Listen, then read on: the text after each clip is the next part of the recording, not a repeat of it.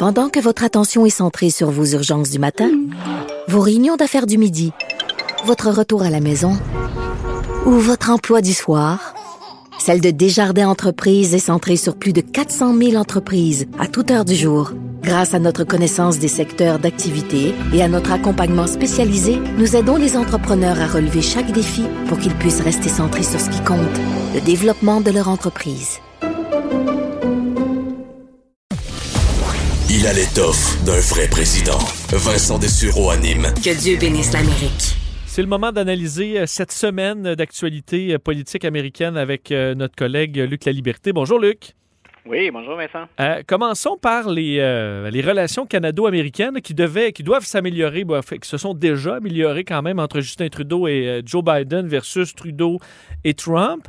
Mais bon, on se rend compte que sur plein de de plan, ce ne sera, pas, euh, sera pas si facile pour les Canadiens, entre autres pour le dossier de l'heure, celui des vaccins. Euh, on comprend qu'il y a une partie des vaccins euh, ben, Pfizer dans le monde. Il y a des vaccins qui sont produits évidemment aux États-Unis, d'autres en Europe, pas au Canada. Alors, il faut se fier à nos alliés dans des cas comme ça. Et ben, les États-Unis, ils sont loin de venir à notre escousse. Ben voilà, hein, on se rappelle que peu importe qu'on ait une administration républicaine ou démocrate, peu importe que le président s'appelle Donald Trump ou Joe Biden, ben il est d'abord le président des Américains. Ah, c'est une évidence que de, le, que de le souligner, mais on va toujours, bien entendu, faire valoir nos intérêts nationaux avant euh, les ententes qu'on peut avoir avec, ou les, les, ententes officielles ou officieuses qu'on peut avoir avec des partenaires. Et la nouvelle qu'on apprenait cette semaine, puis le premier ministre s'est exprimé, à, le premier ministre ici, bien sûr, M. Trudeau, s'est exprimé sur, la question parce qu'on a ce, retard d'approvisionnement dans les vaccins. On prétend toujours qu'on va vacciner d'ici au mois de septembre l'ensemble des Canadiens. Maintenant, ben, comme ça peine à se mettre en marche ou à prendre un rythme de croisière, on regarde bien entendu les différentes options. Et là, ce qu'on apprenait, c'est autant Pfizer que Moderna, euh, le fameux vaccin dont euh, une partie est produite aux États-Unis, puis une partie des investissements sont également des investissements américains. Donc, on sait qu'on a une usine qui est au, au Michigan. Cette usine-là va d'abord approvisionner les Américains le temps qu'on fasse la vaccination, et ensuite on va honorer l'ensemble des, des, des, commandes, si on veut, ou des demandes canadiennes. Alors ça a fait, euh, réagir, bien entendu. Euh, du côté américain, je pense que la, réaction, on peut la, comprendre. M. Biden est confronté, il y, a, deux angles sous lesquels M. Biden joue ça. Hein. Euh, il a reproché à l'administration précédente son manque de vigueur, son absence de leadership. Alors il a promis, lui, aux Américains, écoutez, on va vacciner 100 millions, 150 millions de personnes très, très rapidement. Il se doit de livrer la marchandise au plan politique, au plan symbolique, c'est très important, mais surtout, euh, on sait que pour le, volet américain, la, pandémie, elle a été probablement plus mal gérée là euh, qu'à peu près n'importe où ailleurs. Donc, M. Biden ne peut pas, hein, souvent on utilise cette expression-là, il ne peut pas l'échapper, celle-là. Donc, autant pour son administration, pour lui, pour ses promesses, que pour la crise sanitaire, ce qui devrait être la priorité, on peut comprendre le président américain dire, ou les États-Unis dans l'ensemble, avant de, de se pencher sur le cas canadien, on va commencer par s'occuper. On n'est jamais si bien servi que par soi-même, hein, ou charité bien ordonnée commence par soi-même. Ça nous rend, nous, bien entendu, euh, par, euh, par extension, bien, plus dépendants des vaccins qui sont produits en Belgique ou en Suisse. Et ce que ça met aussi en, évidence, puis je suis pas certain que M. Trudeau euh, est, satisfait de ce que ça donne comme résultat, parce que les provinces chez nous regardent, bien entendu, du côté d'Ottawa et du côté de M. Trudeau, c'est est-ce qu'on n'aurait pas eu intérêt? C'est facile toujours de jouer au, gérant d'estrade puis de le faire avec un peu de perspective. Mais est-ce qu'on n'aurait pas eu intérêt à, financer encore plus la recherche d'un vaccin ici, local? On pense à Medicago, par exemple, dont le vaccin est développé ici. La compagnie n'est pas canadienne, les intérêts ne sont pas que canadiens, euh, mais c'est produit ici. Donc on se dit, est-ce qu'on n'aurait pas eu euh, intérêt d'abord à, hmm. aller de l'avant, à autoriser plus de, de, recherche ou à financer, soutenir plus de recherche? Et de l'autre côté, euh, ce qu'on nous annonce du côté des épidémiologistes, ben écoutez, la COVID-19, hein, on, va gérer ça, mais c'est pas la dernière fois qu'on est touché par ça. Et euh, il y a peut-être une leçon à tirer dans euh, le financement éventuel de nos infrastructures, qu'on soit en mesure de, de, de, de fabriquer ici puis de, de, de partager euh, le vaccin au plan local, au plan national. Parce qu'à la limite, euh, oui, ben, je vois à la limite, il y a un risque, il me semble, pour les compagnies de. je comprends que c'est des décisions du gouvernement aussi, là, mais les compagnies euh, pharmaceutiques de ne pas, en fait, de, de, de, tomber un peu dans cet isolationnisme-là. Ce que ça fait, c'est que les autres pays vont s'équiper, puis ensuite, ben, Pfizer et les autres vont peut-être avoir un peu moins de contrats dans la mesure où les pays du monde qui se sont fait prendre, ben, ils voudront plus se faire prendre. Ben voilà, puis on peut comprendre aussi quand la, population, on le sait, un peu partout, à tout le moins dans le monde occidental, euh, la population réagit à la globalisation, hein, puis au, partenariat à l'échelle internationale. Et il y en a qui se disent, ben on perd différents leviers, on perd du pouvoir, puis on perd le droit de se prononcer. Notre sort dépend de plus en plus de décisions qui sont prises ailleurs. Donc, il va falloir considérer ça aussi, puis c'est tout à fait légitime. Si nous, on n'a pas de vaccin, euh, individuellement, moi, à la maison, je regarde mes parents, regarde ma blonde, mes enfants, je me dis, bon, mais écoute, je veux ce vaccin-là.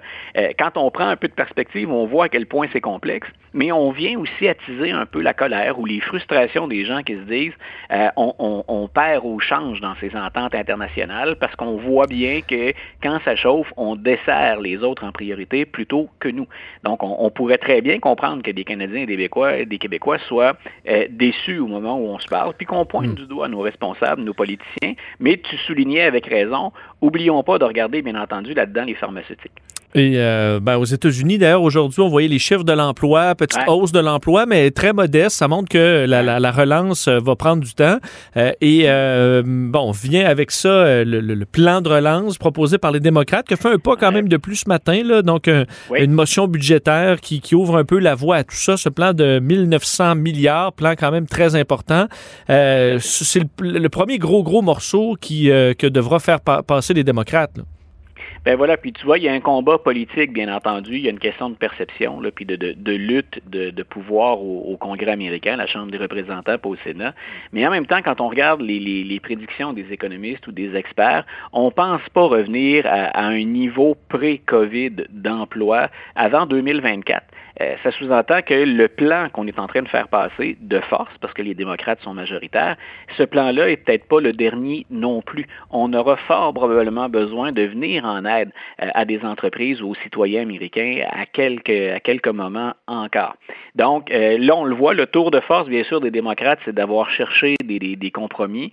M. Biden a voulu être rassembleur, puis dans son ton et dans ses mots, il l'est toujours. il constate que la résistance, elle est très, très, très vigoureuse et la motion à laquelle tu référais, il faut souligner qu'il ne l'a fait passer qu'avec des appuis démocrates et parce que, on en a parlé souvent, parce que Kamala Harris, comme présidente du Sénat, est venue trancher. Donc, on a vraiment voté selon les lignes partisanes, les 50 démocrates contre les 50 républicains et ça s'est réglé euh, grâce à l'intervention de, de Mme Harris. Donc, c'est annonciateur aussi de ce qu'il y a à venir. Autant républicains que démocrates gèrent à l'intérieur des tendances ou des factions différentes, mais ils peinent toujours à trouver des, terrains d'entente. Et là, quand on est en pleine crise, euh, ben, bien, entendu, si on est sur le terrain, qu'on est un Américain, qu'on attend, euh, on n'aime pas nécessairement ce qu'on voit actuellement à Washington. Je disais ton texte ce matin sur euh, le défi euh, énorme de Joe Biden de rassembler les Américains, euh, mais on se rend compte, évidemment, rassembler démocrates et républicains, c'est difficile, mais là, même rassembler les républicains, juste eux, ça semble être tout un défi. cette semaine, j'en parlais dans l'introduction, là, les républicains à Coucouland, parce qu'on est encore en train de... enfin, à la Chambre des représentants cette semaine, le dossier Marjorie Taylor Greene, où là, on doit écouter quelqu'un qui vient nous confirmer confirmer qu'elle croit que le 11 septembre, c'est arrivé, puis croit que les fusillades dans les écoles, c'est arrivé, que c'était pas des comédiens. Je veux dire, là, on est, écoute, quel recul, alors qu'on est supposé avoir à la Chambre des représentants des discussions sur le futur des États-Unis, sur des grands programmes. Euh, là, on est à, est-ce que tu crois que le 11 septembre, c'est un inside job ou pas? Et les républicains, incapables de tasser une, euh, une femme comme ça, qui est clairement un problème, incapables de faire le ménage, ils ont l'occasion là, de le faire, et clairement, on le voit avec la destitution de Trump et avec Marjorie Taylor Greene, ils le feront pas, là, ce ménage-là.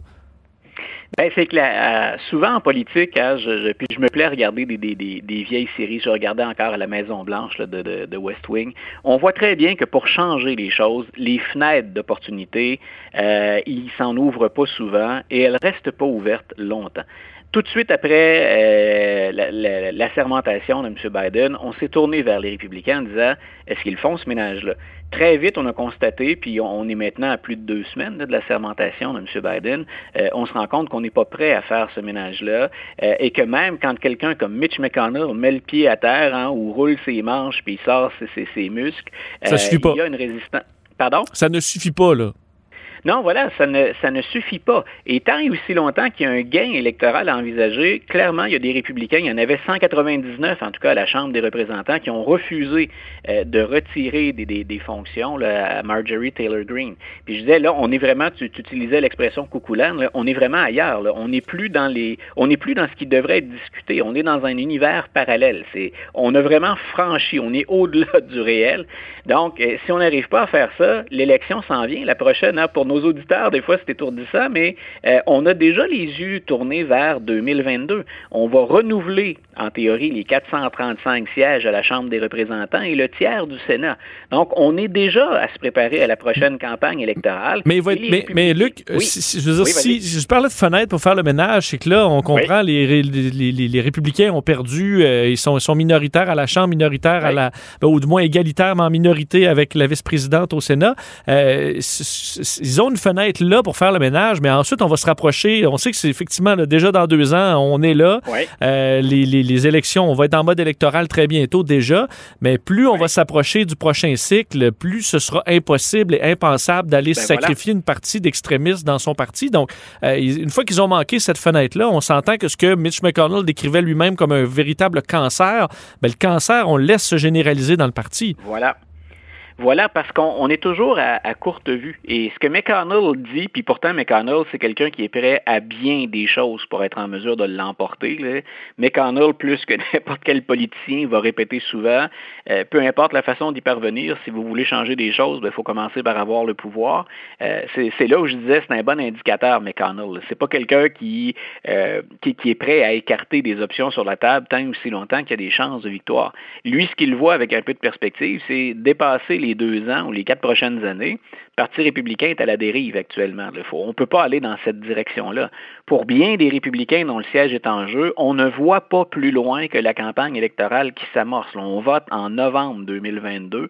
Donc, pour ceux-là, ce qu'ils se disent, c'est on va se rendre à la prochaine étape, puis on verra rendu là.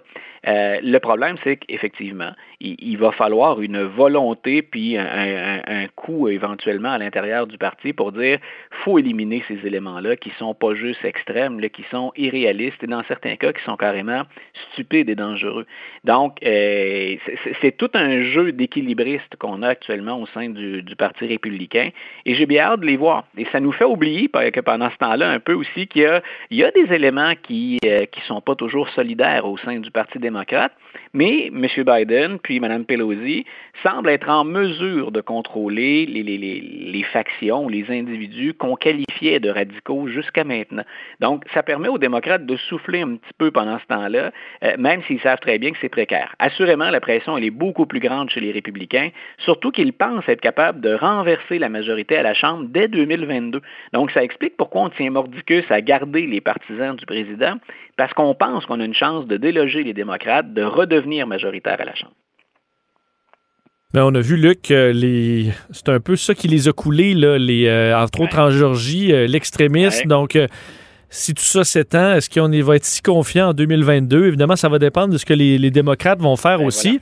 Et euh, dans ton texte de ce matin, ce que je trouvais intéressant de parler de la, la, polarisation aux États-Unis, tu donnais une, statistique d'un sondage montrant que 71% des démocrates célibataires affirment qu'ils refuseraient d'envisager une relation avec quiconque a voté Donald Trump, ce qui est plus que les républicains versus les, euh, versus les, les fans de Hillary Clinton en 2017, où c'était 41 Donc à l'époque où on détestait Hillary Clinton chez les républicains. Ils étaient quand même, prêts à se mettre en couple avec quelqu'un qui vote Clinton, mais quelqu'un qui vote Trump chez les démocrates, absolument impensable pour 70 des, euh, des Américains, a fait des, amis, des démocrates. C'est quand même révélateur. Oui, ben c'était une petite touche humoristique pour dire, écoutez, ça, paraît anecdotique, mais ça vous montre à quel point ça s'est radicalisé. Les Américains, les États-Unis, Donald Trump a, pas tout inventé puis a pas créé tous les problèmes qui sont là, mais il a changé les États-Unis. Donc on a joué, on a attisé les différences qui ont toujours été présentes. C'est aussi un peu ce que j'écrivais ce matin. Euh, les États-Unis, le mot uni dans l'histoire américaine, ça s'est pas produit très très souvent. On réagit à de grands événements comme le 11 septembre 2001 par exemple, là, on va se serrer les coudes, puis on va se ranger, rappelons-nous, hein, derrière George W. Bush. Mais sinon, ce pays-là, même quand on parle des héros comme Franklin Delano Roosevelt, ce pays-là a toujours eu des oppositions farouches. La meilleure chose qu'on puisse espérer, et c'est ça l'histoire des États-Unis, ça résume l'histoire américaine. La meilleure chose qu'on peut espérer, c'est une volonté de compromis. Mais il semble pas y en avoir actuellement. On l'a vu dans le vote sur le budget, 50 démocrates, 50 républicains. On le voit dans les processus de nomination. Historiquement, quand on nommait un ou une juge à la Cour suprême, on pouvait facilement passer euh, avec 80-90% euh, d'appui. Maintenant, dans la plupart des cas, on est encore selon la ligne de parti. C'est très rare qu'on ait une défection dans un camp comme dans l'autre. C'est aussi parce qu'on choisit maintenant les candidats, d'ailleurs, dans les juges beaucoup plus en fonction de l'idéologie ben que de la compétence. Alors, c'est sûr que ça amène ça aussi. Là. Voilà, et c'est là, un peu la, limite de Joe Biden. Il faut que M. Biden parvienne. On y est parvenu à la Chambre des représentants pour euh, retirer. Il y a des républicains qui ont voté avec les démocrates, même si j'ai insisté sur les 199 républicains qui ont appuyé Mme Taylor Greene. Euh, il, faut plus de ces mouvements-là, et c'est la, seule option qu'il y a pour Joe Biden, c'est ça. M. Biden n'espère pas rassembler tous les Américains. M. Biden espère qu'ici et là, il y aura un, deux, trois, quatre sénateurs, qu'on aura quelques représentants républicains pour parvenir à trouver un terrain d'entente, puis ensuite ben, préserver ses appuis dans la population. M. Biden, il semble jouir d'une lune de miel pour le moment. Donc, ses sondages sont positifs. Euh, il ne bat pas de record de popularité, mais considérant la polarisation d'être au-dessus de la barre des 50% puis nettement au-dessus, ben, ça lui permet de dire ben, j'achète du temps, en tout cas pendant ce temps-là. Et les gens semblent, un, être contents d'un retour à une vie politique un peu plus normale. En tout cas, beaucoup moins de tourmente, je pense qu'on peut dire ça comme ça. Euh, on va voir maintenant. Il, a, lui, sa fenêtre, euh, c'est les deux années, lui aussi. Un président démocrate avec deux chambres démocrates, il va peut-être devoir oublier la notion de compromis au Sénat pour forcer le jeu comme on le fait sur le budget, comme on l'a annoncé ce matin. Oui, le défaut avec les lunes de miel, c'est que ça dure un temps. Hein. Dans tous les cas, ça se, ça se termine plus ou moins rapidement. On verra dans le cas de Joe Biden. Luc, un grand merci. Bonne fin de semaine.